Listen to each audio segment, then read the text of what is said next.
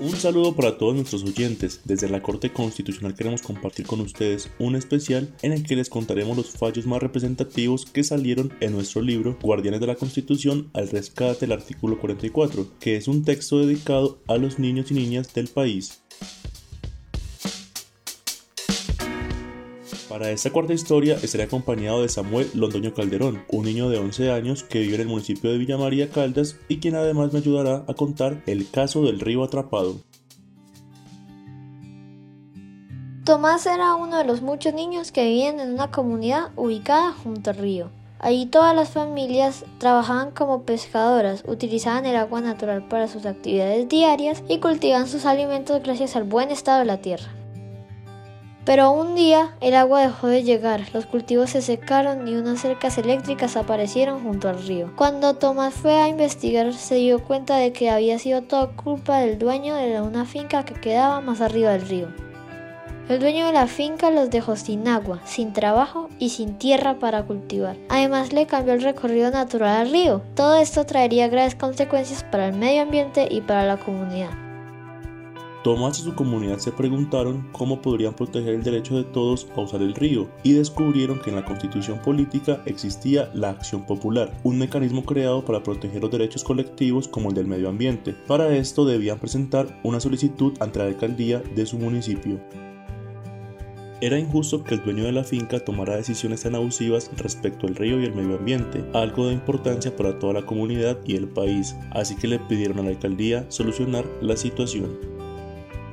La alcaldía recibió la acción popular y se dio cuenta de que los derechos del medio ambiente, de las niñas y niños y de toda la comunidad estaban siendo vulnerados. Tendrían que hacer algo rápido para evitar la destrucción del entorno ecológico y mantener un ambiente sano.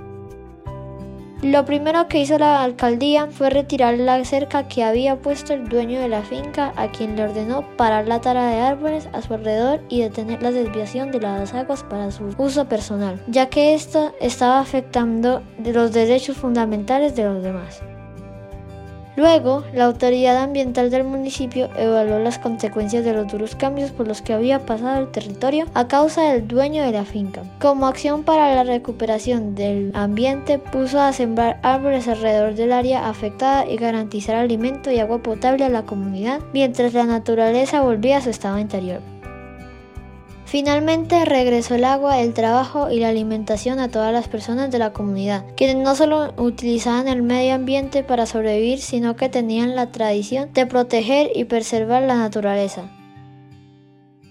¿Cómo cierra este caso? La Constitución Política de Colombia es una constitución ecológica que se preocupa por proteger el medio ambiente. Todos, incluidas las generaciones futuras, merecen tener un ambiente sano y recursos naturales suficientes. Por eso los artículos 8, 79 y 80 establecen los principios, derechos y deberes que se deben cumplir para que exista una buena relación entre las personas y el medio ambiente. Además, como en el caso de Tomás y su comunidad, el artículo 88 de la Constitución Política dice que mediante las acciones populares se pueden proteger los derechos e intereses colectivos relacionados con el espacio, la seguridad, el ambiente y otros similares.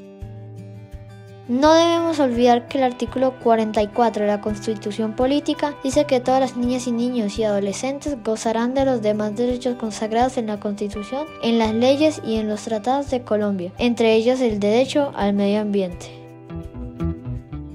Este caso fue inspirado en la sentencia T-325 del 2017 y el ponente fue el entonces magistrado Aquiles Arrieta Gómez. La pueden encontrar en la página web www.corteconstitucional.gov.co.